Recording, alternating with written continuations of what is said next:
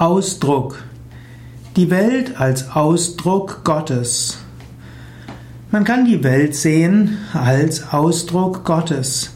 Gott ist der Schöpfer der Welt oder auch Gott manifestiert sich als die Welt. Gott drückt sich aus in der Welt und daher kannst du auch Gott erfahren in seinem Ausdruck als die Welt. Du kannst den Himmel anschauen und du kannst ihn sehen als Ausdruck Gottes.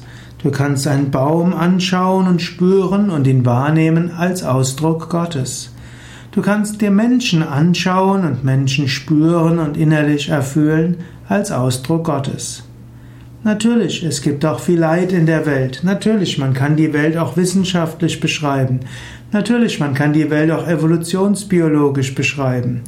Aber die Welt als Ausdruck Gottes anzusehen, kann zu besonders schönen und tiefen Erfahrungen führen.